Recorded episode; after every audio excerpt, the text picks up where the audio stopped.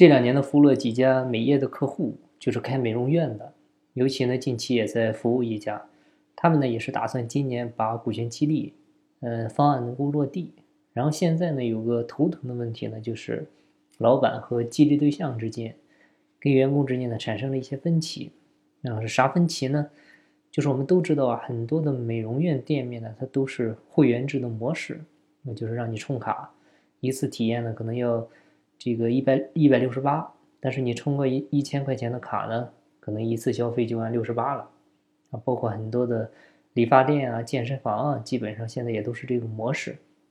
这个其实就是现金流的一个玩法。当然，我们今天主要不是讲这个啊，主要还是他通过这个充卡的方式呢。在财务结算上，现在出现了两种声音，就有些员工呢认为，只要客户充卡了，那他就应当是公司的收入，他不管你有没有消费完，反正呢这个钱是到你账户上了啊，所以呢就应该记为收入。但是呢，老板就考虑一个问题啊，就是虽然这个钱到账了，但是毕竟这是会员充值的钱，实际上呢是人家还没消费呢，这万一要是有人退卡。啊，或者退费，比如今年办的卡，明年客户退费了，但是今年办卡的钱呢，已经给你记录到财务的收入里面了，啊，可能就会产生到当年的一个收利润里了。那明年客户退费的话，这一部分相当于直接是负资产了，这个对于企业的风险是太大了，尤其是你要是再碰到像今年疫情这个影响，没法经营，好多人都来找你退款，那一下子企业的现金流压力就太大了。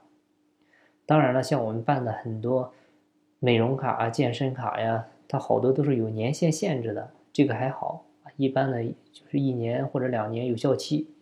过了这个有效期呢，即便你没消费完，可能呢也不会退费。当然了，有的就是不用花完就可以钱一直趴在卡里，啊也不给你清零啊。比如很多餐饮业的充值卡，它好多都是这样的。那其实上面。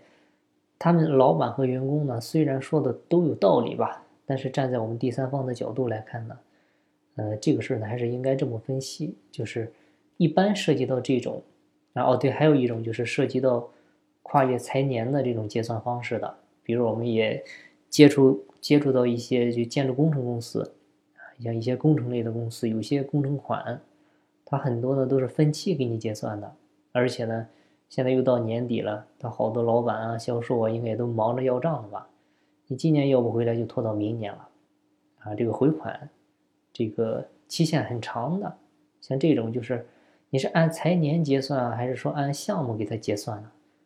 其实一般项目跟投制的可以考虑按项目，公司整体的股权激励呢，一般就是按财年。为啥呢？就是你把战线拉长来看就可以了。就今年要不回来的账。明年你要回来，相当于不就是放到明年了吗？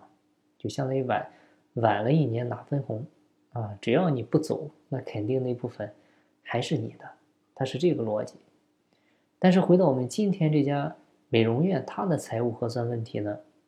呃，我们建议是按实际消费来核算利润，不能按充值卡的充值额计收入啊！因为你要这么来看，就是人家只有消费了啊，才能算是。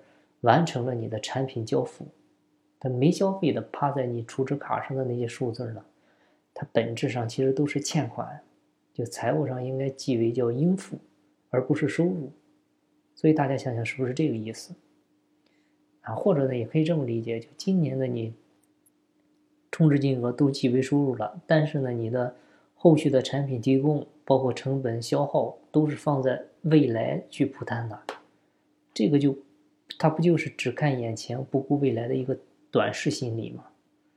所以这个对于企业未来的压力、资金压力也好，现金流压力也好，包括信誉压力，它都是很大的，就是把成本都积压到后面了。所以呢，我们一定要在股权激励协议里面写清楚，就财务核算它的逻辑是啥，它具体的核算方式是怎么算的，就是让大家在入股之前就要清晰这套规则，清晰这件事。就是为了避免以后信息不对称，啊，你别再闹矛盾，这个是我们都不想看到的。好，那今天的分享就到这儿，感谢您的收听。有更多股权方面问题，欢迎加我微信，咱们再深入沟通。我的微信号是四零六八九三四六四。金不在西天，金在路上。我是张翔，下期再见，拜拜。